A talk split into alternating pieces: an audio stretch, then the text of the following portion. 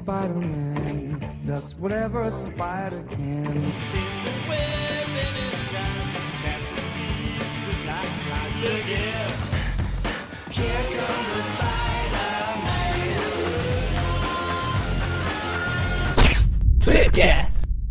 Começa agora o segundo Tweepcast do ano e hoje a gente está aqui com a presença do portador do gênio mutante, Leonardo Bento. Também estamos com o simbionte do podcast, Carlos Voltor.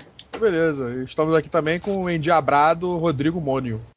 E como sempre, estamos reunidos, graças e forços, do outrora conhecido como Vic, Eric. O Leonardo Bento ele faz parte do Fórum Mutação, né, que é, que é um, um é, hoje muta, mutação nem existe mais. A gente trabalha mais no, com a parte do Facebook, Mutação em Debate, com o podcast Mutação em Debate que sai no Marvel 66, também no Twitter Mutação em Debate, arroba Mutação em Isso, Debate. eu ia comentar do, do, do, Mutação em Debate, que é o podcast sobre X-Men, né? Que, que o Leonardo ele coordena lá. E o Carlos Volta, como a maioria conhece, né? Ele participa de, do Nerdcast, de. Você ainda participa, o Carlos, do, do Vortex ou não? Cara, eu sempre falo com eles, mas acaba que, tipo, as datas que eles gravam eu nunca consigo participar participar. E hoje a gente vai falar sobre Guerras Secretas, a primeira grande mega saga da Marvel. E a gente começa a falar dela depois dos e-mails.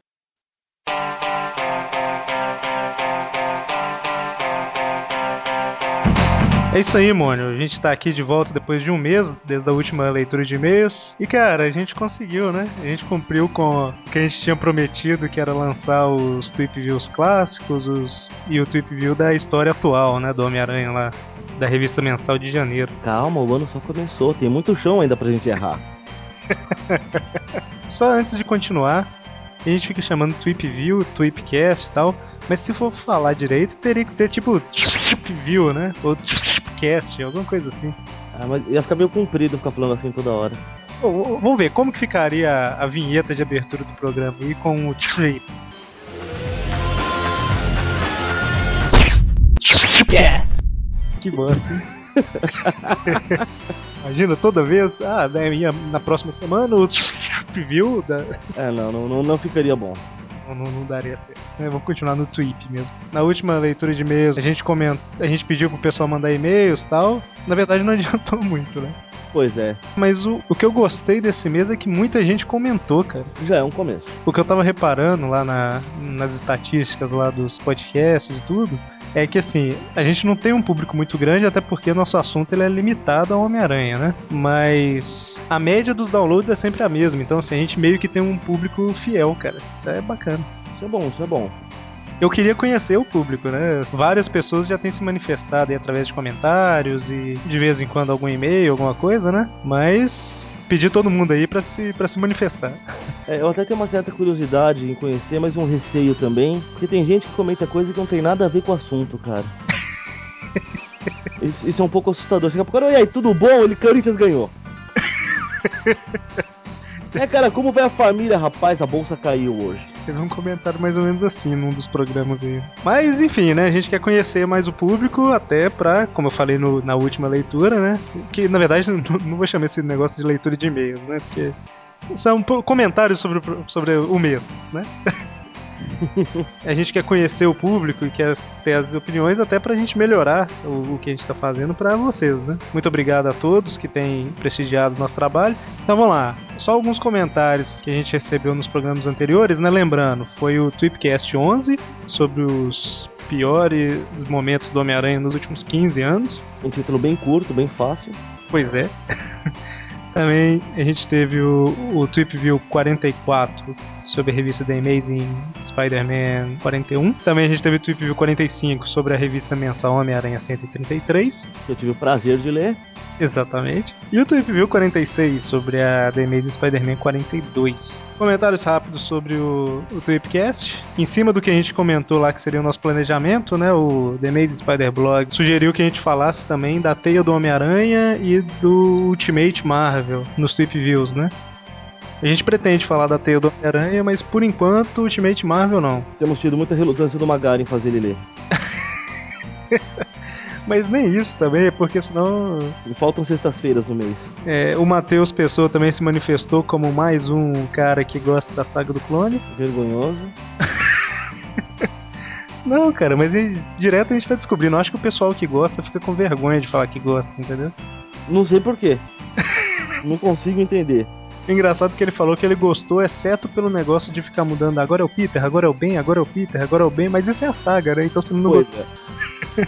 Isso se chama memória afetiva. Ah, eu lembro que eu li, era legal, não, não era. Então, o Matheus também ele comentou que na Grandes Heróis Marvel número 6 resume mais ou menos o que aconteceu na saga. Ele falou que é legal, mas Grandes Heróis Marvel 6 eu acho que ele citou a edição errada, porque eu não achei a, nem nas edições da, da Abril nem da Panini. Eu acho que ele tá falando daquela Marvel especial 16, alguma coisa assim. Deixa eu confirmar aqui. Caramba, onde que. Ah, não, esse foi, foi na Teia do Homem-Aranha. É, Teia do Homem-Aranha número 4 saiu lá uma versão de como que a saga do clone deveria ter sido, né? Deveria ter. Como ela deveria ter sido, curta. É, e também a última coisa que ele perguntou aqui foi se o Chacal sumiu lá na época da saga do clone e reapareceu só agora. Eu acho que foi, cara. Eu não, não sei. Eu acho que foi. Eu posso dizer que sim, mas como eu parei de ler, eu posso estar errado. É, pra mim foi. A última vez que eu tinha visto o Chacal foi na saga do clone e revi ele agora na Ilha dos Aranhas. Quero comentar Hum. que nos piores momentos dos últimos 15 anos do Aranha, nós não falamos de Spider-Man no ar. Ah, tá. É porque a gente recebeu um comentário de um cara perguntando sobre Spider-Man no ar. O Pensador Louco perguntou se a gente vai fazer um piores momentos de todos os tempos. Acho que, que é válido, né? No futuro. Pra fechar o Tweepcast 11, o Marcos Dark, ele comentou lá que a única coisa que incomoda ele mais, assim, é que o, o Dan Slott, ele fala nos vídeos tal, meio que com um certo deboche contra os leitores, né? Mas, tipo assim, é lógico que isso é pra dar audiência e vender mais revista, né, cara? Básico. Superior Spider-Man de janeiro foi uma das revistas mais pedidas lá. Se não foi a mais pedida, agora eu não lembro. Que mostra como o povo gosta de sofrer, né? Pois é, inclusive a minha tá chegando. É isso que eu ia comentar, tem tonto que até encomendou. Os podcasts sobre os Tweep Views clássicos, normalmente eles não têm muitos comentários, muita gente não conhece as histórias, né? Então, assim, meio que tá conhecendo por a gente aqui.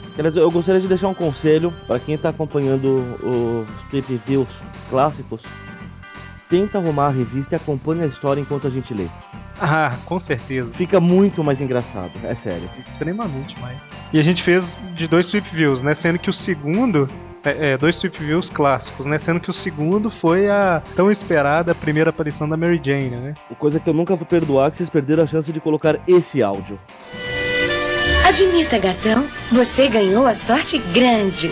Pois é, cara. Por isso que eu falo, pra que falar da motoca do Peter? pra que falar do, do- do- do Capitão Codorna que foi lembrado? Capitão Codorna é clássico. Mas, mas ok, voltando ao assunto, Mary Jane, né? tá registrado aqui agora então. E pra fechar aqui, o primeiro Tweep View que a gente fez da- das revistas mensais atuais, né? Onde eu fui obrigado a ler uma história desenhada pelo Humberto Ramos. Nossa, mas foi bem aceito, né, cara? A gente teve muitos comentários. Pois é, até me surpreendeu isso. Pois é, o Wendel, ele confirmou lá que aquele cara que a gente não sabia quem era, o de cavanhaque lá. Alerta de spoiler. Não é spoiler, né, cara? A gente falou que a outra era coelha branca, não tem problema falar quem que é esse cara, não. Verdade, né? que é o incinerador, né? O Magaren escreveu nos comentários lá que ele achava que era incinerador e o Wendel ele confirmou, né? Aliás, um, um comentário sobre os comentários. Pelo que eu entendi, então, nós temos um, um ouvinte, um- alguém que acompanha o nosso blog na Alemanha, é isso?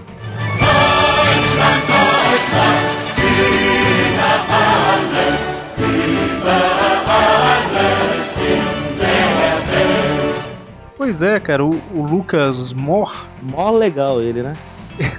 ele é o Lucas dos Lucas, né? É o Lucas Mor. Nossa, Deus, que horrível.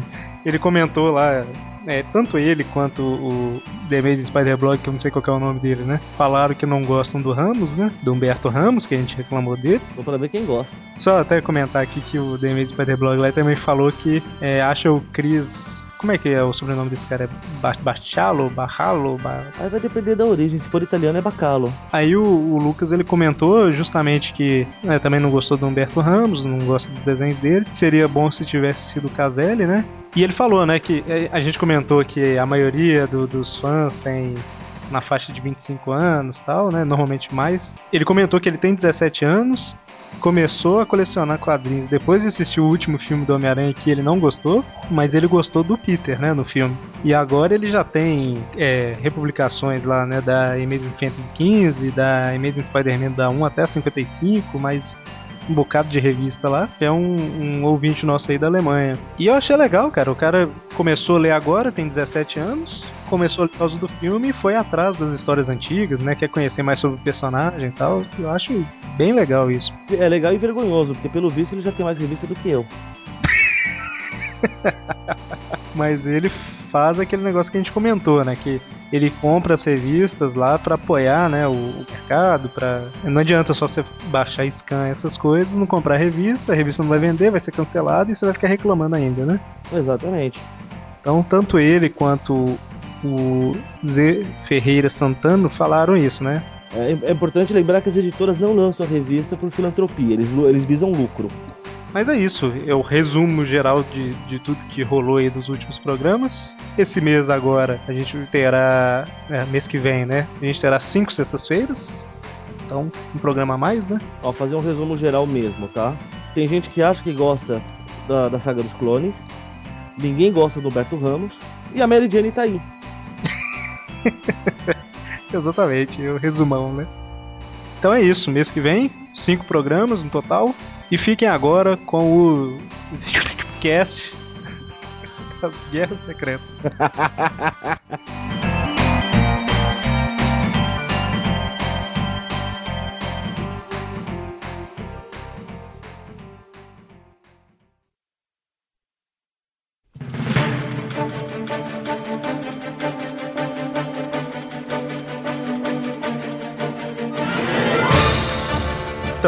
Guerras Secretas, eu acho que foi a primeira mega saga da Marvel mesmo, não foi? É, foi que eu me lembre, foi.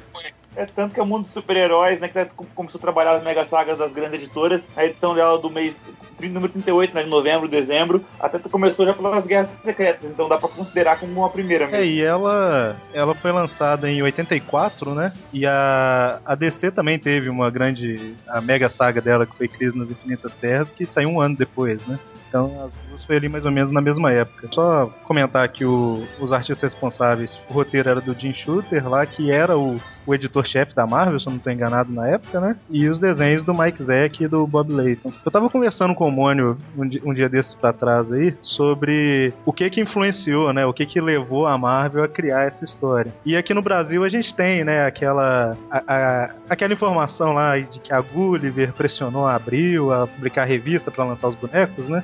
Só que assim, a ideia original da saga nos Estados Unidos também foi por causa de bonecos, né? Sim, sim. A Mattel, na época que queria fazer a saga.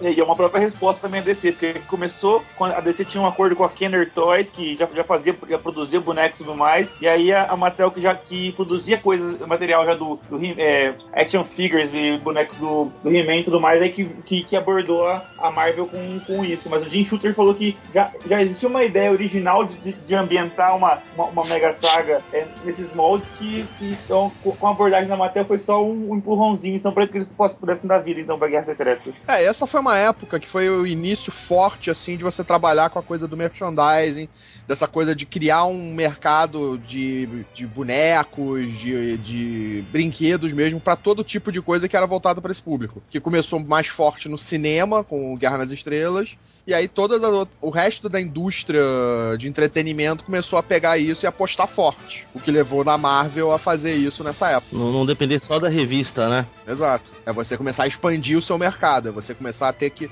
gerar mais lucro, então para gerar mais lucro, mais fácil você ter mais coisas sendo vendidas com o teu nome, né? Vender os direitos da pra Mattel, permitir que a Mattel venda isso e receber algum dinheiro por, em cima. É, o próprio Guerra nas Estrelas ganhou muito, igual vocês citaram, né, Guerra nas Estrelas, ganhou muito dinheiro com isso e foi mais ou menos na mesma época, né, o, o episódio 6 é de 83, episódio 6 é de 84. Isso, e a, e a episódio 5 é 82. E a saga e a, a Guerras Secretas, né? Ela também é de 84, né? Então, assim, era aquela a época realmente, vários é, desenho animado, revista em quadrinhos, cinema, né? todos estavam investindo nesse, nesse ramo, né? Sim, é, você pega exatamente em cima do Guerra nas Estrelas do Jorge Lucas, que o dinheiro do Jorge Lucas inteiro, toda a fortuna que ele acumulou nos anos todos de vida dele, foram por causa de merchandising em cima de Star Wars. O melhor acordo da vida dele, né? Exatamente. Ele fez o acordo com a Fox, que era exatamente isso. É, vocês fazem meu filme, eu não preciso me pagar porra nenhuma, eu só quero os direitos de merchandising da franquia. Aí, como isso não era comum, a Fox falou: beleza, otário, vai lá. Exatamente. Claro, depois ele criou, tinha, durante as filmagens foi feito o Industrial Light and Magic, ele desenvolveu o THX, gerou outros, outras rendas paralelas, mas a grana Sim. principal dele veio sempre do merchandising em cima de Star Wars.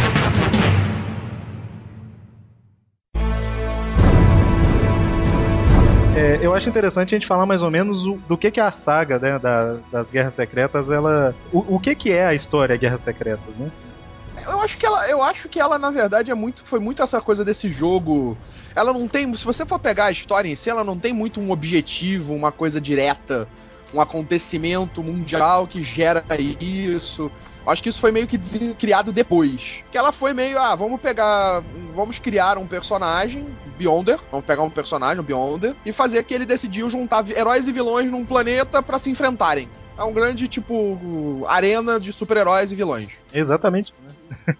É, não teve um propósito, não teve um porquê. né? não, teve, não, não era uma coisa, ah, não, nós temos que salvar o mundo, não, eu tô tentando destruir o mundo, não tinha nada disso. E se a gente for lembrar também, acho que em 82, né, dois anos antes dos Estados Unidos, saiu uma, uma, uma saga, vamos dizer, uma minissérie em três edições chamava, chamada Contest of Champions. Aqui no Brasil saiu em Heróis da TV 108 a 110, se eu não me engano, que traz uma ideia parecida assim com a com Guerra Secreta, só que ao invés de opor é, é, dois grupos de, de heró- um grupo de heróis e de vilões, são dois grupos formados por heróis e vilões mesclados, assim, tal, também, tudo mais. Então, uma ideia que foi uma repaginada dois anos depois, dando, umas, dando proporções maiores, uma saga bem maior e tudo mais, mas já era algo que já, já tinham, já tinha sido testado dois anos antes. Esse outro era, era um torneio, basicamente, né? É, e acaba que, tipo, isso é uma coisa que os fãs sempre querem ver. Ah, quem ganharia numa luta entre Doutor Destino e sei lá quem? Entre o Ultron e o Capitão América. Então você bota eles todos numa arena, ainda joga alguns jogos conflitos que cada um tem, né? Que você teve a coisa do, do Magneto, você tem o conflito dos próprios vilões, né? Que, quem, quem, quem manda mais, né? Quem, quem tem o. Quem é o maior ali. né? Então você bota isso ali na, no- na mesa e você começa a brincar em cima disso. Foi o que eles fizeram. Esse seu quem tem. É... É, é, Eu exatamente. entendi. Quem tinha era o Galactus, mas ele decidiu ficar fora, então. pois é.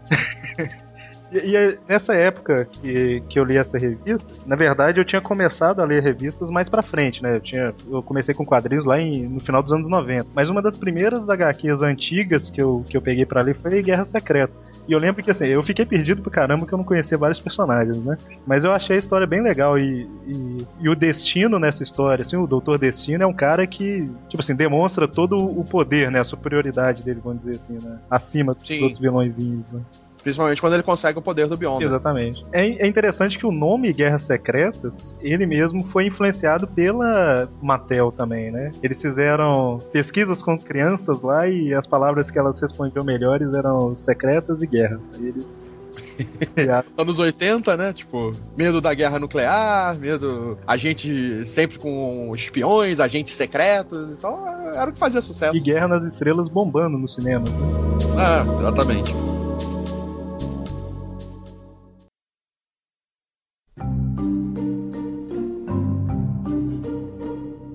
Vocês citaram aí o, o Beyonder, né? Que, que é o grande orquestrador da saga, né? Que ele rapta todos os. todos não, alguns heróis e alguns vilões na Terra lá e, e leva pra esse planeta. E justamente ele foi criado pra essa, pra essa história, né? O que, que vocês sabem sobre o, o, o Beyonder? Ele tem mau gosto pra se vestir. Cara, imagina que você é uma pessoa que pode ter qualquer coisa. Chega uma hora que você não se importa mais. tipo o Dr. Manhattan, né? É, exatamente. É tipo. Cara, ele só não tá pelado porque a revista não era. não, não permitia. Senão ele tava dando pelado. Tipo, que nem o Dr. Manhattan. Você vai, você vai num, num shopping aí um mais. que vai, frequenta a pessoa que tem um pouco mais de dinheiro e tal. Normalmente o cara que tá com a camisa, a camisa lá mais simplesinha, uma bermuda, é o cara que tem mais grana, né? Então o cara. É, eu- conheço, eu tenho amigos que são exatamente isso. O cara tem muito dinheiro, mas tu, tu chegar, tu olhar pra ele, tipo, num shopping, cara, tu não vai dizer que ele, aquele cara ali tem dinheiro pra caralho. Ele anda de chinelo, bermuda, camisa da Hering, tipo, tá pouco se fudendo, tá nem aí. Ele gosta, se sente confortável, foda-se. E a gente tá falando de um cara que tem dinheiro. Pensa num cara que destrói uma galáxia e cria um planeta, né? E além de raptar vários heróis e vilões. Então, Eu acho até que, tipo, pro poder que ele tinha, ele fez uma coisa tão pequena, né? Tão, tipo, Pois é. pra quê? Né? Tipo, nem pra se divertir foi. Tipo, É, depois eles justificam que ele queria entender um pouco mais dos humanos. Ah, sim. Porque depois tiveram que criar uma justificativa pra essa história ter existido, na verdade. É bom a gente listar aqui quem, quem que são os, o- os participantes, né, do- da história. A gente tem os Vingadores, basicamente, né, formados na época pela Capitã Marvel, Capitão América, a Vespa, eh, o Thor, Gavião Arqueiro, a Mulher Hulk estavam nos Vingadores? Não, não. Não tava não, né? Ela, depois dessa história, ela se junta ao quarteto fantástico. Exatamente. Mas eu acho que ela não tava nos Vingadores, não. A não ser que ela fosse uma Vingadora reserva, alguma coisa do tipo. Mas eu não lembro, não lembro. Na verdade, não lembro. O Vingador já tem tantas formações, tipo, no passar dos anos, que é foda tu ficar lembrando a época e a fase de cada uma delas. Ca- Cada semana é uma. É, exatamente. Atual nos Estados Unidos parece que tem um pouco mais de 14 integrantes. né?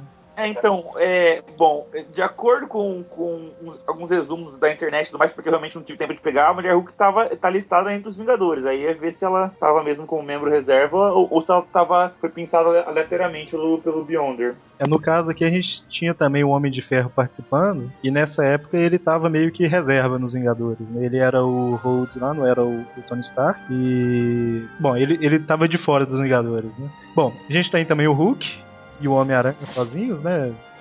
Talvez a Mulher Hulk também, que a gente tá na- em dúvida. E tem o- o- os X-Men também, né? Que estão participando dessa história.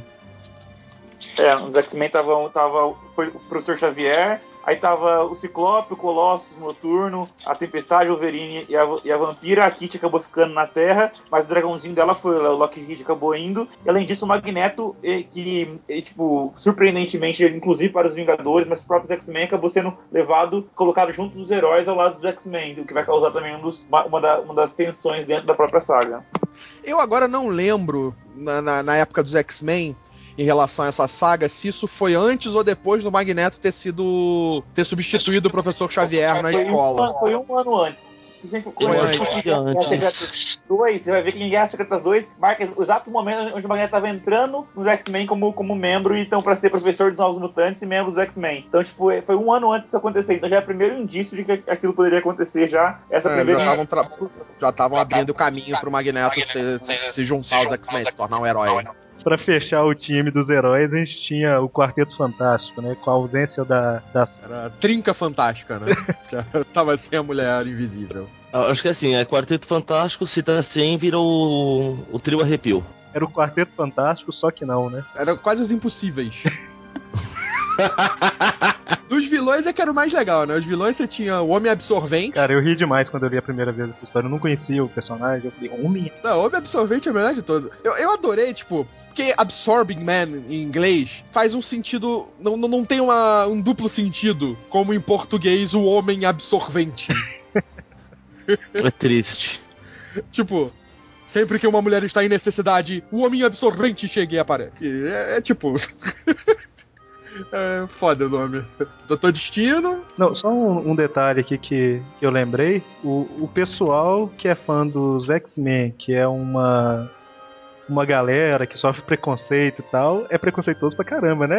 Não, é Triste, né? Já, já tem que gastar muito dinheiro, porque é muito título pra acompanhar e tudo mais, né? Eu tô acompanhando 12, por exemplo, ultimamente. Tá foda. Isso porque é a minoria mutante, hein? É, não, mas eles estão acompanhando os dias atuais, porque hoje em dia as minorias são maiorias. É verdade. Hoje a maioria é uma minoria, né? É, Bom, voltando aqui ao- aos vilões, a gente tem a Encantor, né?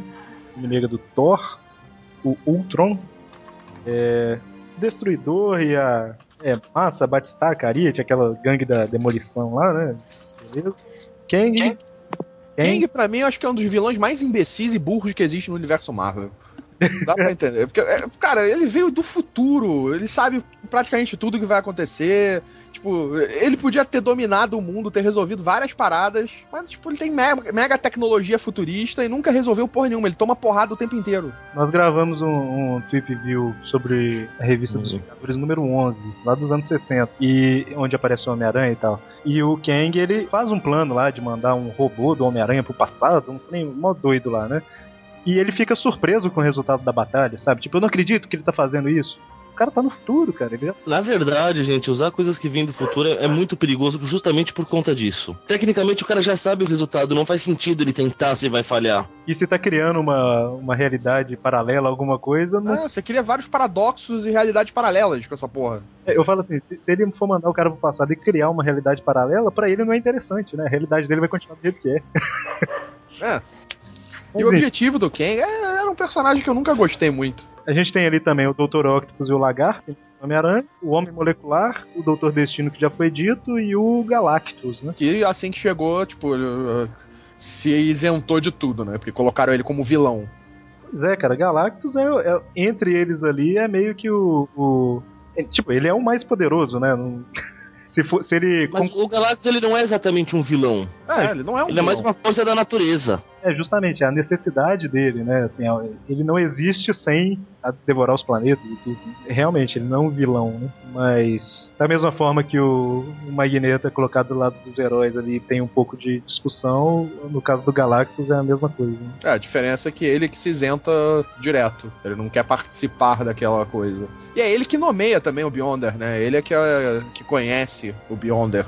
É justamente. E Eu acho que ele tá muito mais perto do Beyonder do que de heróis e vilões. Fato. é real. tipo, eu não sei, tipo, o nível. Tá, o nível de poder do Beyonder. É que essa história inteira ela não faz sentido. Porque se o, o, o Beyonder tem um nível de poder absoluto, tipo, de onipresença, onisciência total, pra fazer o que quiser, inclusive pegar o Galactus, que é uma outra entidade é, cósmica, e, tipo, pegar ele, botar num planetinha, tipo. Pra que, que ele tá fazendo isso? Qual o objetivo dele? Tinha nada de é. bom passando na TV. É, Ele- tipo. Ele é um tarado, né? Ele tá pegando o Galactus. Oi. Nossa, que, horrível, né? Desculpa, continua. Eu acho a história boa, mas sei lá, ela não faz sentido. Ela é, Ela é divertida. É, eu me diverti lendo quando eu tava lá, quando eu li pela primeira vez, eu tava o quê? Eu li quando lançou pela Abril, que eu acho que foi 86, 87. Não, eu li ela, eu acho que eu tava com 10, 10 a 12 anos. Entre 10 e 12. Não, eu tava com 12 anos quando eu li essa história. É, você tava lendo outra coisa ao mesmo tempo também, então por isso você foi, tá- tinha, tinha muito material passando pela sua mão nessa época. É, não, e a história era divertida. Você, porra, caraca, maneira, exatamente. Você vê os caras lutando entre si, você tem aquele coisa do conflito, tudo mais. Mas aí você pega pra ler ela hoje, ela não tem uma relevância muito, muito grande, né? Ela se tornou É, esse relevante é- pelas consequências que criaram pra ela depois. É, Esse era o gibi massa velho daquela época, que hoje vai ser o que quando chegar agora Vingadores dos X-Men e tudo mais, é esse tipo de coisa que, que, que o fã, que o fã sempre espera, né? Então, pra época era o massa velho. Você lê pretenciosamente achando que é mó bacana, mas se for depois ler como uma, como um licenciamento, você vê que, que, que nem é tão bom assim. É, e justamente era uma época diferente, né? As revistas elas eram, eram feitas basicamente para crianças e adolescentes, né? Então, assim, não tem tanta, é, é, tanto compromisso em aprofundar muito na história nem nada, é mais pela diversão mesmo. né? Não, não. Eu já, já, eu já penso diferente. Eu penso que eles faziam histórias. Tanto que a Marvel ela cresceu exatamente por fazer histórias um pouco mais humanas e profundas. Né? Ter conflitos pessoais, você ter conflitos raci é, de raci- raciais, você ter é, racismo, coisa com os mutantes, você ter a coisa do Peter Parker. Então ele tinha esses conflitos, assim, ter coisa de drogas, né? Era histórias que tinham um contexto. Essa foi mais uma história pra vender bonecos e divertir. Ponto. É, Não foi pra acrescentar nada mais aos personagens que ali foram apresentados. Não foi tipo um Cavaleiro das Trevas, não é nem uma crise nas Infinitas Terras, que, é, que foi uma saga pra DC importantíssima. E pra mim é uma das melhores sagas e histórias fechadas das- da, da DC até hoje. Pena que as outras crises estragaram tudo, né? É, se eles tivessem aceitado aquela crise e conseguido fazer com que o- a partir dali o universo fosse único, teria sido maravilhoso. O povo comenta, né? A DC vive em crise e a Marvel vive em guerra, né? Exatamente.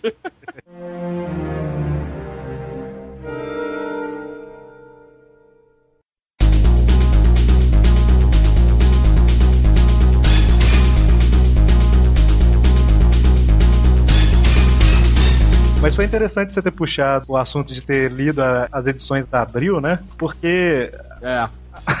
Bom, a Gulliver era licenciadora do- dos bonecos da Mattel aqui no Brasil, né? E quando o- o- a, a saga saiu lá fora, né? Um ano depois que a saga ela terminou de sair lá fora, a Gulliver começou a pressionar a editora Abril pra publicar ela por aqui, né? E nessa época a gente tinha uma defasagem de 3, 4 anos, eu acho, entre uma. entre aqui e lá. Era uma, uma defasagem absurda. É, as equipes, a formação delas era diferente. É... Não, Tipo- def- é, fala defasagem em relação à publicação, né? Levava, acho que. Hoje a gente tem quase um. Hoje a gente tá o quê? Seis meses a um ano de. de. de, de, Na, de- de na, na delay, Marvel, né? de 11 a 14 meses, mais ou menos.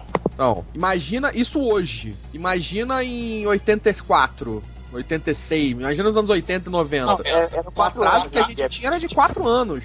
Então, tipo, você viu uma. Eu lembro da época até da morte do Super-Homem. Né, que você viu o Super-Homem. é, deu notícia no, no Jornal Nacional que o Super-Homem morreu. E você ainda tinha dois, três anos pra que isso acontecesse na revista mensal dele. Justamente. Mas o que eu tava comentando é justamente isso. Na, no período que as histórias estavam sendo publicadas no Brasil, a formação das equipes era totalmente diferente da dessa época da Guerra Secreta. Até personagem que era vilão aqui no Brasil, nessa época da, da Guerra Secreta, já era herói, né? Aquele personagem que era herói já era vilão. Pois é. Tem personagem que não tava? É, tem personagem que foi mostrado como se fosse outro também, como, se- como o. Eles não- em nenhum momento se referiram a- como- a- ao Homem de Ferro como se não fosse o Tony, para poder, porque isso não tinha acontecido no Brasil também. Não, várias coisas. Acho que a Mulher-Aranha não tinha. Que ela, ela volta na Guerra Secreta. Você não tinha a Capitã Marvel. É, a Vampira e a Capitã Marvel foram redesenhadas, né? Elas, elas foram sumiram da edição da Abril. A Mulher-Aranha 2, né? A Julia Carpenter, Carpenter é a estreia dela na, na, na- na minissérie, então também não, no Brasil não teria como ter aparecido antes. É só uma observação pra quem talvez nunca tenha lido a história. Quando a gente fala que a Abril fez algumas alterações, é que ela, ela apagou o personagem da história, realmente apagou, tipo um quadrinho lá que tinha cinco personagens aparecendo. Aí a Capitã Marvel ainda não tinha aparecido e a Vampira, eu acho que ela era vilã nessa época no Brasil, não era? Exatamente, ela não tinha integrado os X-Men, então eles, por uma questão de, de princípios, de coerência, ela foi apagada. Então, assim, a gente tem basicamente a Abril apagando o personagem da história, deixando o fundo. Perso- É igual eu falei, um quadro que tinha cinco personagens passa a ter só três, né? E em outras páginas você tem um personagem substituído por outro, né? Quem que, que saiu, que eles desenharam um fera à mão por cima do cara? Quem que era? Ah, não, não, mas essa eles fazem no, é em outra história. Eles colocam o Fera em cima do Star Fox. Justamente, é, realmente, a gente estava comentando aqui da, da Guerra Secreta, mas é, a Abril, nessa época, ela fazia várias dessas alterações, né? Então, teve uma época lá que as histórias, por exemplo, o Homem-Aranha, ele, nos Estados Unidos, a história, originalmente, ele tinha um uniforme negro. No Brasil, como ainda não, não, não tinha chegado aquilo, tem um desenho tosco feito à mão do Homem-Aranha com uniforme azul e vermelho, sabe? É, a Abril, ela tinha um costume. Não só fazia isso, né? Como nos normais mesmo, fora quando saía na- no certo, ela editava a página, ela removia página, removia quadrinho pra poder caber no formato. Aquilo, a gente tipo, recebia a revista, mas não era a mesma coisa que você que saía lá fora, era, era a versão brasileira. É, Eu tava comparando aqui a, a edição completa da história com a minissérie da Abril. É, bem no início da história, quando eles chegam lá naquele planeta, não sei o que, eles estão na, na- naves ainda lá antes do planeta ser criado. O Ultron ele se rebela lá e começa a lutar até que o Galactus dá mala nele. São três páginas. Na minissérie da Abril não tem as três páginas. Simplesmente não tem. É, pra encurtar tamanho, pra diminuir tamanho. É, Justamente. Então, assim, a, a primeira edição no Brasil que saiu aí, forçada, entre aspas, pela Gulliver, foi totalmente rabiscada e editada, né?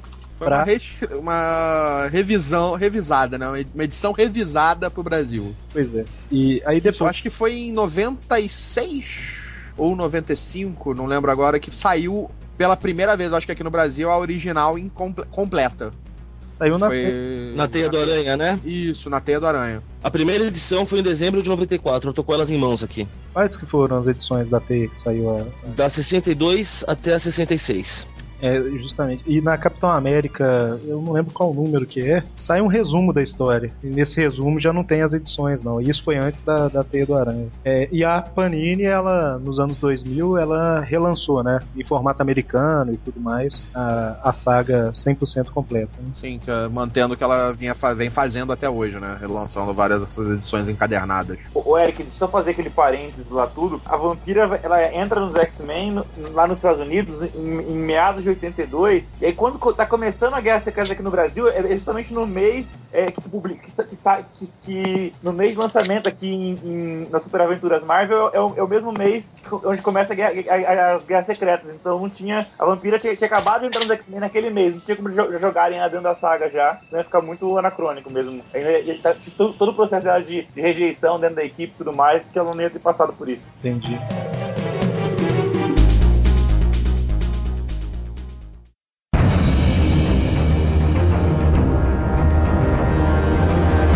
Interessante a gente ter comentado da Vampira que os X-Men eles, eles meio que formam um terceiro grupo nessa história, né? Os X-Men nessa época eles ainda eram bem segregados da- do mundo heróico da Marvel. Eles eram. Aquele negócio deles serem temidos e odiados por todos. Ainda tinha uma rejeição, tipo, eles não eram amiguinhos entre dos Vingadores, do quarteto. Eles ainda tinham aquela coisa eh, meio que separatista entre eles. E nessa história, então, ainda mais quando eles dão apoio, quando o Xavier dá apoio ao Magneto, né, torna isso ainda mais forte. Fica mais forte essa coisa, porque os Capitão América, os Vingadores não vão lutar ao lado do Magneto. É, o Magneto ele se, se afasta dos heróis, né? Ele meio que se isola e chega no momento da história que o Professor Xavier ele resolve é, que os X-Men devem se unir ao Magneto, né? Vão formam justamente esse grupo de mutantes. Né? Qual que é a justificativa de, do Xavier para se unir? É justamente porque eles são mutantes, alguma coisa assim? Porque os heróis não ficam muito à vontade com eles por ali. Não confiam neles, porque ainda tem. Porque exatamente, a- o fato da vampira estar ali. Que a vampira também era uma vilã, que tava há pouco tempo também nos X-Men. Então acaba que os X-Men são vistos como meio termo, né? Não são bem vistos como heróis, não são bem, não são totalmente vilões. Eles estão ali pra causar confusão. Então acaba que eles são não são bem vistos. Justamente. Não, mas eu, só uma coisa, edita aquela merda que eu falei, porque eu tô falando de, eu falei de mês errado da vampira. Quando ela entra no Brasil, era, era no mesmo mês, só que em 88, tipo, dois anos depois que saiu, que saiu a saga. Então, edita aquela merda. Que eu tava vendo no meu, no meu registro aqui e eu vi 88, mas era 86 e vice-versa. Outro personagem que é interessante na, na saga aí, né? Que eu acho que é o, o que mais se destaca em todos aí é justamente o Doutor Destino, né, cara? Que logo no início da, da saga, quando o Beyonder ele se apresenta lá, né? Falando que eles lutem uns contra os outros e quem ganhar ele vai conceder qualquer desejo, alguma coisa assim. O Galactus logo percebe que é o Beyonder e parte pra cima, né? E o Doutor Destino vai no vácuo, né? Pra tentar pegar um, um poderzinho ali na rebarba. E tipo assim, ele é o único cara que já na primeira edição, ele per... ou segunda, não sei, ele percebe que eu não tenho que ficar lutando contra os outros lá, não. Tipo, eu vou ficar sendo experimentozinho na, na mão do Beyonder, né? Tem alguma coisa a mais rolando e tal. E ele tem um grande destaque aí na, na, na história. É, isso também é outra coisa que não, não faz sentido nessa história, né? Porque a princípio você tem aí grandes mentes do- dos heróis, né? Por exemplo, Reed Richards é um dos maiores cientistas da humanidade.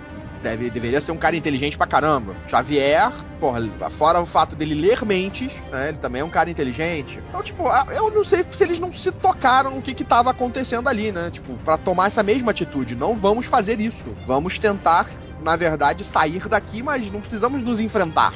É, sei lá, tem muitos problemas, muitos problemas. É, e o, e o bacana do Destino é que ele acaba pegando então uma porção do poder do, do Beyonder, e, e aí quando vai é, começar a Guerra Secretas 2, é o Beyonder recuperando essa parcela do poder dele que tava com o Destino. Cara, o Capitão América é muito chato nessa história. Nessa época ele é insuportável, cara. É um militar basicamente dando ordens o tempo todo, né? Cara, é exatamente essa época, nos 80. Era é. Ronald Reagan no poder americano, no poder nos Estados Unidos. Era Guerra Fria, total. Então, os militares estavam meio que em alta ali e ele era o militar cabeça dura. É, é realmente. Você lendo, lendo hoje, comparando com, com, com as histórias de hoje, que não, não dá pra comparar direito, né? Mas vamos dizer assim, com a personalidade dele de hoje, né? É totalmente diferente, né? Mas justamente por causa da época. E... É, é tudo influenciado pelo momento. Hoje em dia você não pode fazer um Capitão América daquele jeito porque ele vai ser odiado. Pois é, com certeza. Aqui no Brasil, principalmente, não que muitos gostem dele, mas. Cara, eu gosto do personagem como um exemplo. Ele nada mais é do que no lado de virtude, ele seria tipo o super-homem da Marvel. Então, não, eu gosto do Capitão. Eu- é um personagem que eu acho muito bacana. Mas de um modo geral as pessoas nem leem história e já não gostam. Não li e não gostei, manja. Isso é verdade. Sim. Porque aqui, principalmente aqui no Brasil, a gente tem um sério problema. A gente se acha especial, não, eu não sou capitalista, eu não leio. É, nós, nossa cultura está sendo invadida, eu, eu, não, eu não gosto de nada que vem de fora, mas come no McDonald's. Pois é. É, né? Tipo. Mas vai todo dia, vai, pega, pega seu carro, todo dia faz certas coisas que você tá usando coisas que vêm de fora. É, coleciona revista em quadrinho americana, né? É, mas nem isso. Cara, 90% das coisas que a gente usa no nosso dia a dia não é brasileira. É igual, é igual o comunistinha de faculdade que usa Nike e toma Coca-Cola. É, exatamente. Exatamente isso. É o cara se dizer superior, não, não, é, eles estão invadindo a nossa cultura, então a gente não pode gostar de nada que vem deles. E o Capitão América é, o é- é- é tudo que eles vão, que vão olhar e vão dizer que vem deles, então eles não vão gostar. É o alvo do ódio, né? Exatamente. É, é personificação. Exatamente. E isso acontece com tudo, com cinema. As pessoas, ah, não, não, não, bora ficar vendo blockbuster americano. Não, tem que ver filme de arte brasileiro. É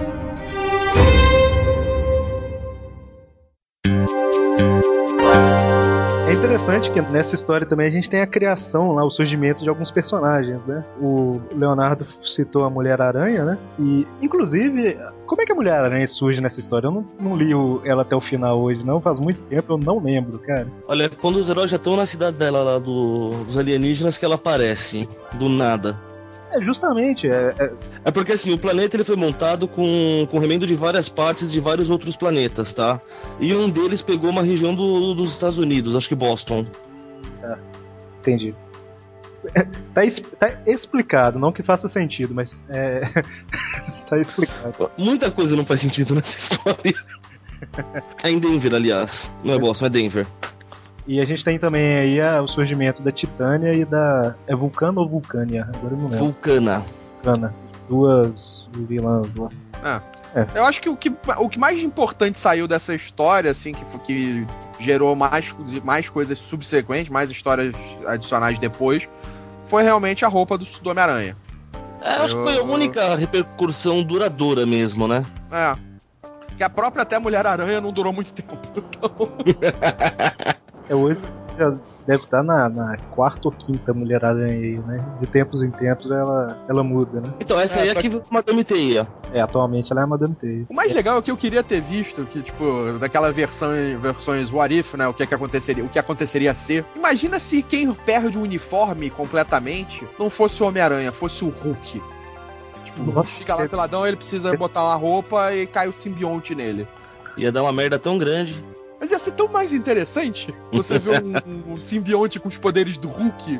Se o simbionte se juntasse ao Thor, não ia ter efeito nenhum, né, cara? Porque o cara é tão honrado, tão cheio das coisas que o simbionte não, não conseguiria manifestar nada no cara, né? Vocês não leram mesmo aquela what if lá do, do Aranha se ele não tivesse se libertado do, do, do simbionte, né? Eu acho que eu não li, não. Cara, eu li, mas, cara, foi na época. O, Eu ela pega o Hulk, ela pega o Hulk e logo depois ela pega o Thor na sequência. Nossa Deus, isso porque eu não- a gente não leu, hein? Comentou justamente dos dois personagens.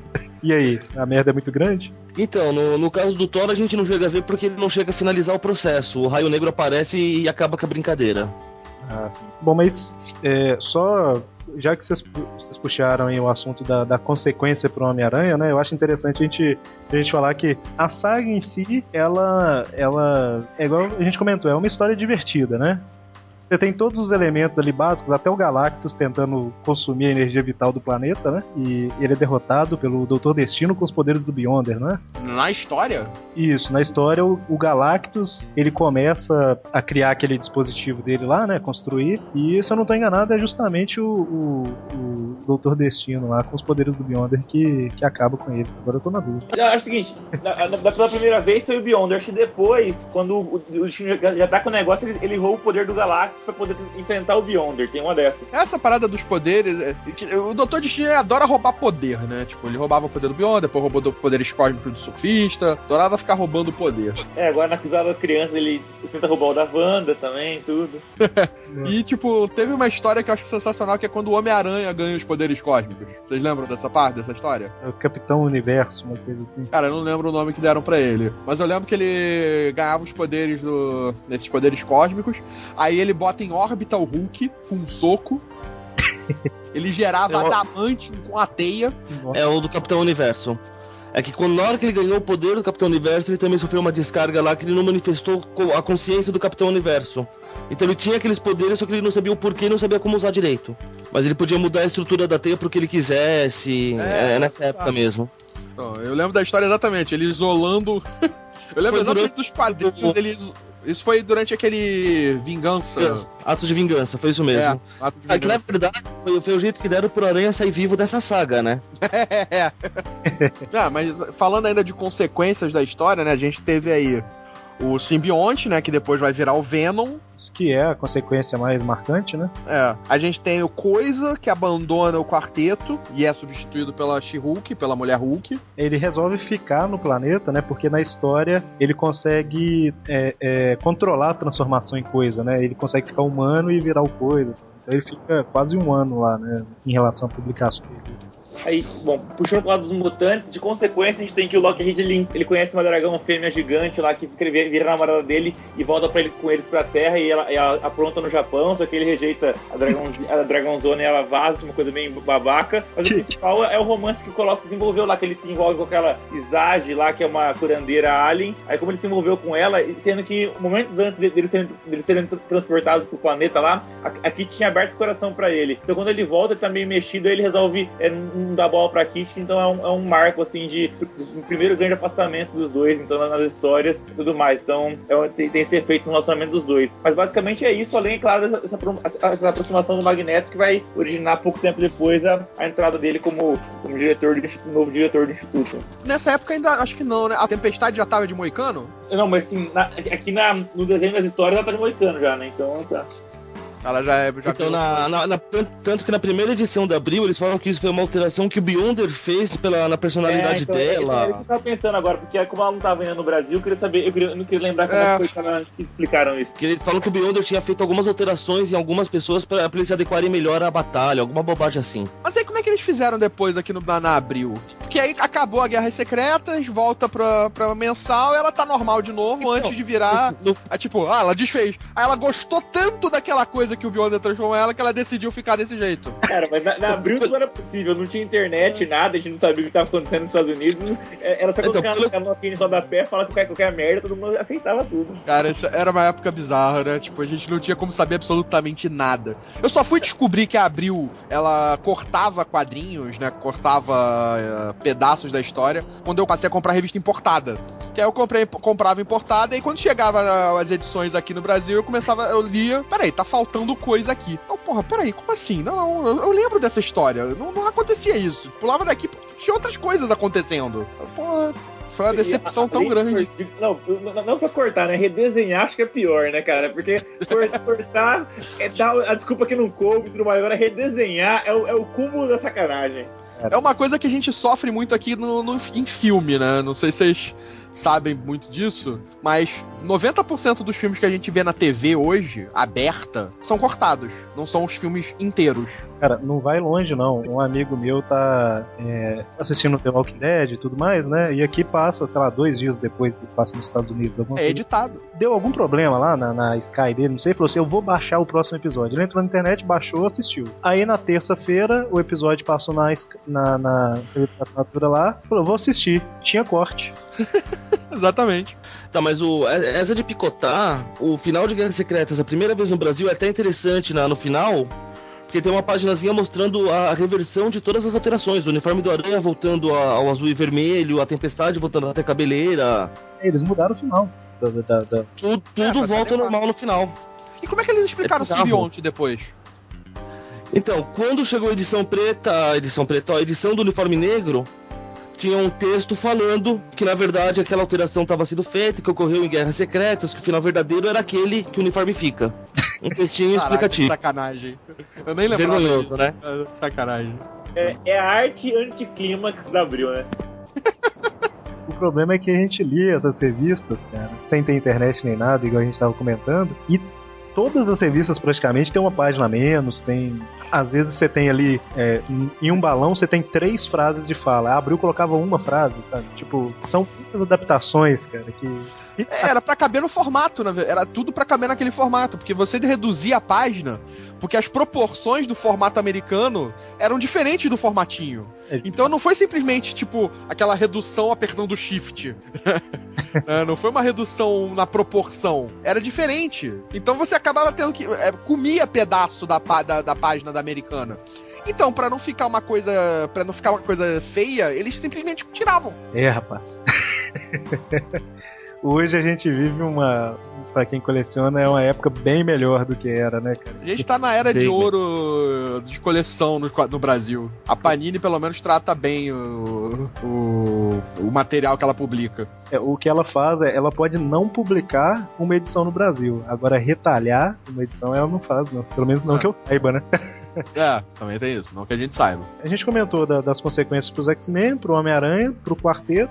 Os Vingadores, teve alguma consequência dos Vingadores, cara? Eles perderam a mulher Hulk. Ela foi pro Quarteto, né? Ela foi pro quarteto. Isso é, Verdade. tava, né? Vingadores. Cara, o Iron Man nessa época quem era? Era o. Rhodes. Era o Rhodes? Era ele que tava substituindo? Isso. Era.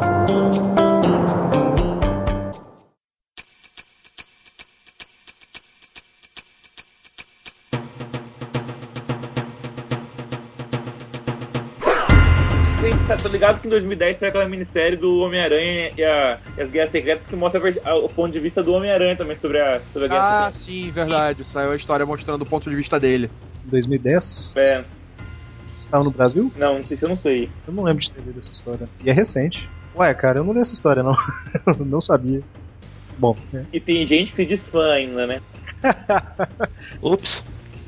Pois é, os dois, os dois que são do, do, do blog não, não leram, né? Em minha defesa, eu parei de ler no começo do, do, do, do milênio. Ah, Eu parei de ler quadrinhos regularmente em 2001. Ih, Mônio, sobrou. Sua desculpa foi tudo saco agora. Ah, Parei de ler quadrinhos regularmente em 2001. É, E aí eu buscava, eu só vejo notícia, vejo informação, caço alguma coisa, saiu alguma coisa diferente. Às vezes eu compro uma ou outra especial, ou encadernada, mas não acompanho mais mensa- mensalmente ali, fielmente como eu era nessa época, que eu comprava todas as revistas. Tudo que era lançado pela Abril, eu comprava, de quadrinhos. De Marvel e DC. É, Essa do, do Homem-Aranha nas Guerras Secretas, que saiu em 2009, ela aparentemente não foi publicada no Brasil mesmo, não. Pelo que eu tô olhando aqui, ela não. ufa.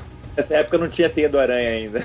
É, pois é, não tinha a revista bimestral aí, né? Bom, mas qual que é o, o des- desfecho da história aqui mesmo? Lógico, né? Eles voltam pra Terra e. Eles voltam pra Terra e, e ficam desaparecidos tanto o Beyonder quanto o Doutor Destino, né? Que eles ficam sumidos. Caramba, eu não lembro como que eles voltam Terra. Os vilões voltam com a ajuda dos poderes do homem molecular. Os heróis são, eles são teleportados por uns aparelhos que tinham os alienígenas lá da- do planeta, inclu- incluindo essa Visage que acabou morrendo, por exemplo, pra poder salvar os heróis, que acabam usando esses aparelhos pra poder voltar pra Terra. É verdade, tinha pessoas no planeta, né? É justamente por isso de, de- do planeta ter sido criado com pedaços de outros, né? Por que, né? Por que, que ele precisava pegar pedaços de outro planeta pra criar ele? Ele podia ter criado o planeta do nada. É legal que mostra várias coisas, né? Do. Acho que não sei se é na 1 ou na 2 que mostra o Big Bang, várias coisas assim, tudo é, com, com influência do Beyonder. Então acho que tem, deve ter alguma coisa a ver com isso aí, que ele não consegue fazer do algo do nada, assim. Vamos dizer aquele negócio. Acho que ele segue aquela lógica meio de, de nada se perde, na- é, na- nada se cria, tudo se transforma. E é a justificativa pra trazer um pedaço de Denver, né? Com a mulher que vai virar mulher aranha também. Mas aí eu não lembro não, das consequências disso nas mensais. Posteriormente, o que que aconteceu? Alguém lembra? Então, no, eu- nos X-Men eu lembro assim que, tipo, é muito. Não tem consequência entre aspas nenhuma, porque tá- tava rolando a, a saga da ninhada na- nas, nas aventuras Marvel na, na época dos X-Men e tudo mais. Então não tinha sentido nenhum eles saírem e voltarem. Então, então os X-Men continuaram no meio da saga da ninhada, não mudou porra nenhuma tudo mais. Só mais pra frente, em 88, mais ou menos, a gente vai, ficar, vai começar a entender o que tá acontecendo e tudo mais. Dois anos depois saiu aqui no Brasil, que a gente vai começar a, a ver com- a primeira vez que a, Kitty se declara, por que Colossus dá o, o toco nela e tudo mais, coisas que não tinham acontecido ainda quando, quando eles saíram pra, pra Guerras Secretas por causa desse adiantamento que a Abril fez aqui pra saga. Não, não, sim, sim, isso eu entendi, mas eu queria entender é, é, posteriormente exatamente no- na cronologia da Guerra Ah, Secreta. não, então, o X-Men não mudou muita coisa, como eu falei, o X-Men não, não mudou muita coisa. Tem, tem, tem- vai rolar um, tem um arquinho de histórias no Japão com essa dragoa aí, essa dragã o dragão fêmea aí do, do Lockheed. Dragão. do, do Colossus aí, é, que ele, e, aqui ficam balançados. E logo depois vai- vai- vai- o, o professor X vai ser espancado e tudo mais, o Magneto vai entrar no lugar dele, é, vai ser, vai ser, tudo- vai ser assim, tudo muito atropelado, assim, mas não tem nenhuma, mundo- nenhum efeito duradouro, assim. O mundo tá destruído? Tá faltando pedaços dele? Ah, na Terra, acho que não. Bom, pelo menos na, história dos X-Men nunca foi mostrado nada disso, não. Pois- Pois é, levaram uma parte de Denver pra lá e, pelo jeito, nunca ninguém deu pela falta. É, exatamente, tipo. Isso que eu queria lembrar, porque eu não lembro de terem mencionado isso. Tipo, Denver foi destruída, não, não, perdemos o Big Bang, várias coisas desapareceram no planeta inesperadamente. Mas talvez ele deu Ctrl C ao invés de Ctrl X, entendeu? Em Denver. Pra colar lá. É, é nesse momento que tem a musiquinha da praça, tá, gente? Essa é a marcação. Essa é a marcação, né? Eu não sei se a gente comentou, a gente falou que a consequência principal do, do Homem-Aranha foi o, o simbionte alienígena, né? Que eles não faziam ideia naquele momento que aquilo ali era, era um simbionte. Não, não. Tipo, alguém chegou e falou, sei lá, não sei se é o Thor, sei lá, é outra pessoa. Thor.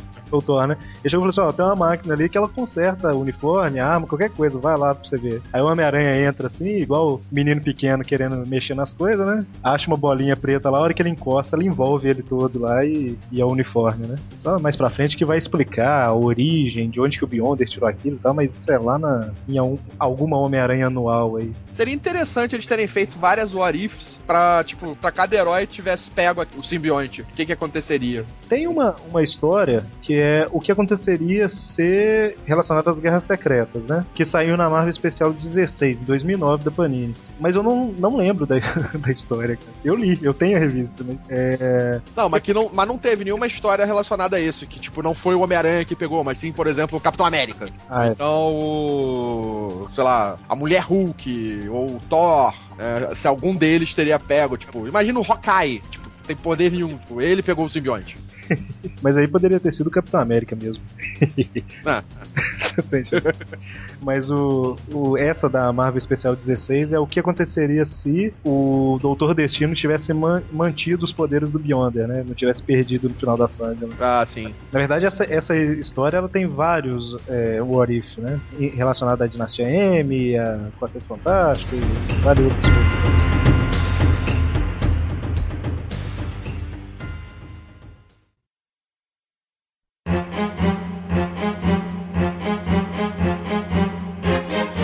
Sobre essa, essa saga em outras mídias, né? Naquele desenho de 1984 do Homem-Aranha, um que eu acho que todo mundo assistia, né? Sim. Teve uma, uma pequena adaptação em um, uns dois ou três episódios lá dessa saga das Guerras Secretas. Que envolvia o Beyonder também, só que aí ele tava mancomunado com a Madame Teia. É Eu nunca confiei nessa mulher, mano. Ela pronta pra caramba. Principalmente nesse desenho. é realmente, ela é quase o, mestre dos magos desse desenho, né? Que vai lá com a aranha, não sei o que tal, e ele se ferra. E ela desaparece, né? Na hora que ele se ferra. Mais legal nessa, nessa história, né, que eles colocaram os X-Men só personificados só pela tempestade, porque eles não conseguiram que os atores. eu- Eu não entendi o porquê também. Outra coisa que eu não entendi. Que os atores não puderam ir fazer a dublagem do, do episódio, porque era muito caro. Porque o desenho dos X-Men da época era filmado no Canadá, enquanto o desenho do Homem-Aranha era em Los Angeles. Aí eu não sei porque que eles não puderam gravar o desenho no Canadá mesmo. Eles gravavam lá e mandavam material. Pois é, Tipo, tava a fita cassete, né? Da Ah, sei qual era o problema nisso, mas. Aí só tem a Tempestade dos X-Men. Aí tinha Gata Negra, tinha o Quarteto, Capitão América e o Homem de Ferro. Era uma mini Guerras Secretas, na verdade, né? Era versão Pocket. É.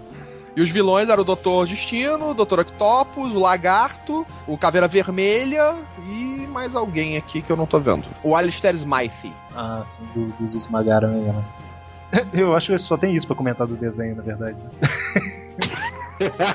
Bom, eu não lembro, então, sei com você. Eu, eu não lembro também direito do episódio. Eu lembro que tinha essa coisa mancomunada com a Madame T, que ela é a, a catalisadora da parada, apesar de ter o Beyonder. O Beyonder foi bem re- reduzido, né, cara, nesse desenho. É. Inclusive, E, e to- e, na verdade eles colocaram a Madame T pra dar um propósito um pouco maior, né? Que foi um teste pro Homem-Aranha, era uma coisa mais específica, né? Como era o desenho do Homem-Aranha, era voltado pro Homem-Aranha. É, justamente. Inclusive, por, por- a gente comentou, comentando do Beyonder aí, é, tem uma coisa estranha, cara, que eu descobri esses dias, que eu tava fazendo umas pesquisas pro podcast, que chega um momento adiante aí da história que o professor Xavier, não, não na- nessa história, né, na, história cronologia da Marvel, o professor é, Xavier descobre que o Beyonder, na verdade, ele era um inumano mutante. Caraca. Ele não era uma entidade cósmica, blá blá blá, sabe? Era um inumano mutante. Só que assim, o cara é mais forte que o Galactus, né? Caralho, tipo, que Eu viagem. não, lembro- eu não sabia disso, não. E- Também não. É, mesmo- mas olha que legal. Na Marvel Wiki, né, que é, que é dentro da Marvel data, Database, fala: The Beyonder was once one of the Inhuman, Inhumans previously ruled over by Black Bolt. Então ele foi um humano mesmo ah, so- sob, sob, o- sob o comando do, do Raio Negro. Ele também, ele também foi também um mutante e que, que recebeu os poderes ao ser exposto às aquelas névoas terrígenas lá, não sei como que é chamado aqui no Brasil, acho que é névoas terrígenas. Leva terrígenas mesmo. E, e aí, ao ser exposto com isso, ele sofreu uma, uma reação sem precedentes que ele concedeu poderes é, tí- típicos de um deus. Ó, então, eu. Bom, aco- esse é o que tá aqui na Marvel Wiki, então, sei lá. eu ia falar justamente isso, na verdade. Eu só ia. A única coisa que eu ia acrescentar aí é que na, na Marvel Especial número 3 mostra lá o, o raio negro, né, diante do Beyonder e o Beyon- Beyonder se curvando pro, pro raio negro lá e expondo a verdadeira história dele, que provavelmente foi a, a edição onde foi apresentado isso aí. Então, você pega uma história que você tem um cara que é considerado uma entidade cósmica, e, tipo, é considerado uma entidade cósmica pelo Galactus. e aí depois você diz, ah, não, não, não, não, não, não, não, para, não, não, ele não era entidade cósmica. Ele era um inumano, que era mutante. E aí foi exposto a raios mi- miraculosos, e aí ele ganhou esse poder todo. E aí, de repente, ele se apresentou pro Galactus. Olha, eu sou o Beyonder, eu sou uma entidade cósmica, então tá, você tem que me respeitar. Ou isso, ou o Galactus não manja nada. O Galactus é o maior contador de história da galáxia. pois é. Otário. Ah, acredita em qualquer bobagem que falam pra ele. Beyonder chegou pra ele e falou: E aí, seu Galactus, tudo bem? Eu sou a entidade cósmica aí, Beyonder, prazer. Não, não, não. Sério? Eu, eu, penso já diferente. Eu penso que o Galactus é esperto. Porra, vai que o Galactus não pode admitir que ele foi levado pra lá por um cara que é um mutante. Verdade, hein? Vai, vai diminuir ele. Então, porra, ele vai falar: não, não, esse cara é poderoso demais. Ele é uma entidade cósmica. Pra conseguir fazer isso comigo, o cara tem que ser poderosíssimo. Na verdade, quem começou a, a merda toda aí foi o Galactus falando que ele era entidade cósmica, né? Aí o, É, Be é. o Beyonder ouviu no cantinho lá e falou assim: Tá, eu vou deixar passar. Porque, porra, eu, eu adoro história em quadrinho por causa disso. É uma coisa maravilhosa. Cada, tudo que se constrói, se constrói é destruído. Bom, mas aí eu ia complementar falando que, na verdade, por causa disso, o Raio Negro, que é considerado o mais poderoso dos inumanos, na verdade é o segundo mais poderoso, né? É. Já reduziram o raio negro, né? pois é. Mas também depois da porrada que ele toma do Hulk, o raio negro não valia mais nada. É verdade. E já que a gente comentou aí do Beyonder, Guerra Secreta e tal, a gente teve Guerra Secretas 2, né? Que A é uma, missão. é uma bosta, cara. Guerra Secreta. Dois e três, hein? Teve a 3 também, que, que eu nem li. Teve Guerras Secretas 3? Sim, é uma história que é, é, é, é, é, uma, é uma HQ do, do, do Quarteto Fantástico que se chama Guerras Secretas 3, que mostra o, que mostra o Quarteto Fantástico na zona negativa tendo acesso então ao Beyonder. É, Só comentando sobre a Guerra Secretas 2, é o Beyonder tomando uma forma humana, vindo pra Terra, na verdade indo pra Terra da Marvel, lá, né, o universo 616. É, O nível de detalhes é, é- é uma beleza, né? Ele indo pra Terra pra aprender é, como que os humanos agem e por que que eles são assim, então... Tem uma Ele já não tinha feito isso na primeira, né? Tipo, ele capturou lá os heróis pra descobrir, ah, não, não, como é que eles reagem, como é que eles são. É, É. Mas aí não aprendeu porra nenhuma, né? Ele, tipo. Aí não, não tem que fazer de é pegar novo. os heróis. Ele quer o ser humano comum, é o, o chão de fábrica, assim, entendeu? Ele quer o homem, gente como a gente. Na verdade, na primeira ele quer ver meio que o desejo do- das pessoas de conseguir um desejo realizado, alguma coisa assim, a vontade dele e tal. No Ele veio atender orações, né? Ele veio. Tipo, eu agora vou assumir o papel de Deus. Né, e vou falar com a pessoa, o povo- a pessoa comum. Eu, é pior que é meio Deus mesmo, porque ele mata os novos mutantes e ressuscita os novos mutantes em uma edição, assim, sabe? Então. E assim, é interessante. Interessante não, é, é uma bosta, na verdade. O, tem um, na, na história do Homem-Aranha, o Homem-Aranha ensina ele a cagar, cara. É sério, tipo, tá um Homem-Aranha do lado de fora do banheiro, falando, ô Beyonder, tá tudo bem aí? Não, não acredito que eu tô com o Beyonder do outro lado da porta. Aí o Beyonder sai da descarga fala, ah, acabei de experimentar uma nova uma nova sensação, não sei lá o que. É sério, cara? Então, mas, e tem uma, a diferença também dessa, que essa carta, as dois, é que elas acabaram sendo maiores, assim, porque embora a primeira saga fosse, fosse escrita em duas edições, essa tivesse só nove, a, quantidade de tain dessa era uma coisa impressionante. Teve tain em tudo que é revista. X-Men, Os Mutantes, Capitão América, tudo, tipo, Hulk e tudo mais. Então, é, teve, teve mais ramificações, vamos dizer assim. Eu fico feliz pela minha memória. Porque a minha memória eu tô percebendo que ela é bem seletiva. Porque eu tenho certeza que eu li Guerras Secretas 2. Mas eu não lembro de porra nenhuma disso que vocês estão falando. Então eu dou graças a Deus que eu tenho essa memória boa e seletiva. Então, tipo, os X-Men, né, que eu lembro bastante, é que quando ele vem pra Terra, ele, ele fica afim da cristal, depois ele tenta se envolver com a dinamite, e a, e a estreia da dinamite é, no- na- nos quadrinhos é em Guerras Secretas, e aí as duas dão um toco nele e tudo mais, ele mata os mutantes. Basicamente é isso, tem esse período que eu falei que o Magneto tá assumindo a liderança dos X-Men e tudo mais, mas nada de muito significativo, não, assim, nada que, que fique pra sempre também. Porra, ele não era um cara poderoso pra caralho. Como é que ele vai levar toco de mulher? É, é porque ele tá na humana, os- os- com, com, com mullet dos anos 80 e tudo mais, assim, levou toco. Ele tava querendo meio que experimentar como era ser um ser humano, não sei o que e tal. E parece que o experimento final que ele faz é meio que como se ele, ele realmente virasse um corpo humano mesmo, né? Que eu acho que é justamente aí que ele é, ele é derrotado. Parece que no meio da história ele mata a morte, que é a entidade lá, né? O Mephisto fica puto, arruma. Tá, Ó, ele arrumou briga com o Thanos e com o Mephisto. Não, mas é isso mesmo, ele mata a morte mesmo. verdade, o. Não, ele mata e ressuscita, porque ele é foda. Ele mata e ressuscita todo mundo, cara, entendeu? Ele é foda pra caramba.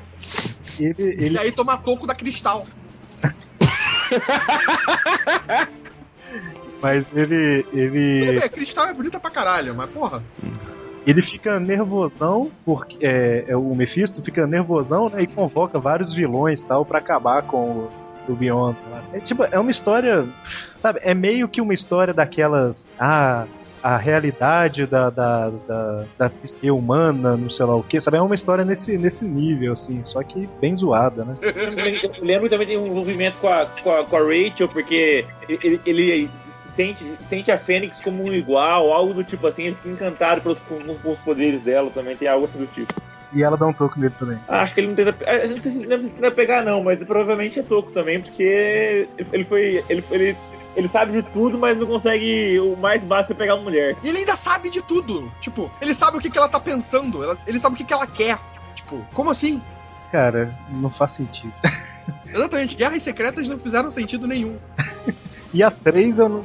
Bom, a 3 eu, igual eu falei, eu nem li, não, nem faço ideia. do- Mas existe três? Eu tô tentando achar três. É porque a É denominado Guerras Secretas 3? É, assim, saiu em Origins Super-Heróis Marvel número 5 aqui no Brasil. Na verdade, ela é uma. É uma história só, assim, sabe? É, é um arco de história, ou uma história, não sei, que com o nome Guerra Secreta é Exatamente. É, é, é, é, é, o nome da história da Fantastic Four número 319, que tem esse nome e é a volta do Beyonder e tudo mais. Pra você ter uma ideia, o principal da, da, da história é que os Quartetos Fantásticos descobrem que o Beyonder é um cubo cósmico incompleto.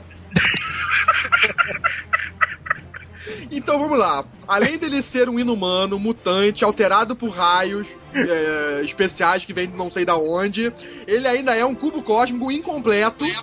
Exatamente. Aí na saga ele tem que se fundir com o homem molecular pra se tornar um cubo cósmico incompleto, entendeu? Cara, eu acho que eu li essa encrenca. Meu Deus. Aqui, ó, Origem dos Super-Heróis Marvel número 5 mesmo aí, que eu E isso tudo faz parte da cronologia dele.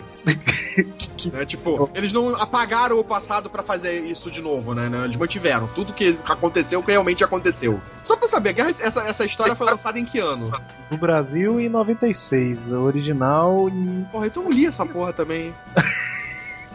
A original parece que foi em 88. 80... Foi logo depois que terminou Guerra Secretas 2. Então eu li isso, com certeza eu li isso. Mas é, é uma história numa... Dentro Re... do quarteto.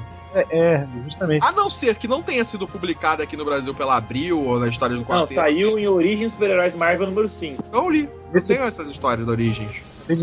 Não, eu, eu- eu li isso aí também. Eu tenho certeza que eu li isso aí.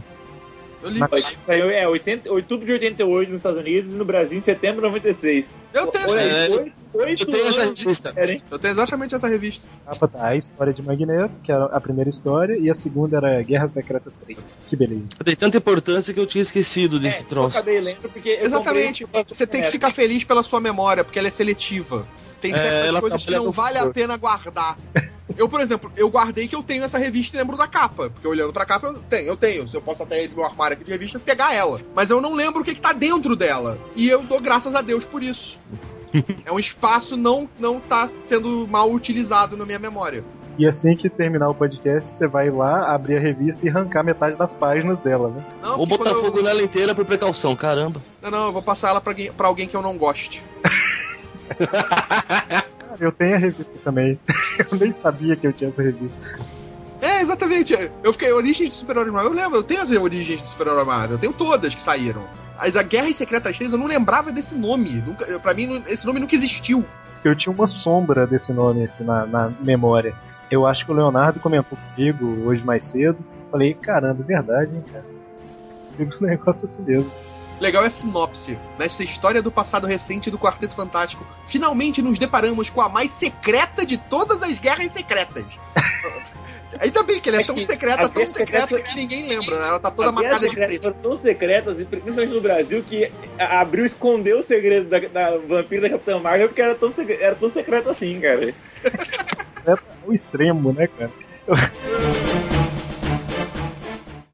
Mas enfim, né, cara? Essas foram as, as fantásticas Guerras Secretas com a obra maravilhosa da Abril aqui e os roteiros fantásticos dos Estados Unidos. Mas assim, apesar dos pesares, a primeira Guerra Secretas é bem legal e principalmente pro Homem-Aranha teve uma consequência que dura até hoje, né? Que é o simbionte alienígena. Que rendeu ótimas histórias também. Né? Bom, então, alguma consideração final? Alguém quer fazer algum comentário? Ah, ouço no meu podcast, já que os, os- os fãs de Mutantes são, são sec- sectaristas, pelo menos os Homem-Aranha tem que mostrar então iniciativa de ouvir o Mutação em Debate. Olha só. Ainda bem que E o Eric, inclusive, ajudou, ajudou-nos a entrevistar o Saladino no Mutação em Debate número 17 de dezembro. eu falei, se eu não me engano, 10 palavras no programa. Ah, mas tá bom, né? A gente ser, ser tímido. Se você ficou na minha casa e falou 10 palavras aqui em São Paulo. Nossa Deus, eu tenho que editar isso, senão vai pegar mal pra caramba. É. Mas. Esse foi o nosso Tripcast sobre Guerras Secretas. Se você quiser, tá ouvindo, quiser comentar alguma coisa, falar de alguma coisa que a gente esqueceu ou errou, mande um e-mail para tripcast.aracnofan.com.br e até o Trip View da semana que vem e o próximo Tripcast. Abraços. Abraço.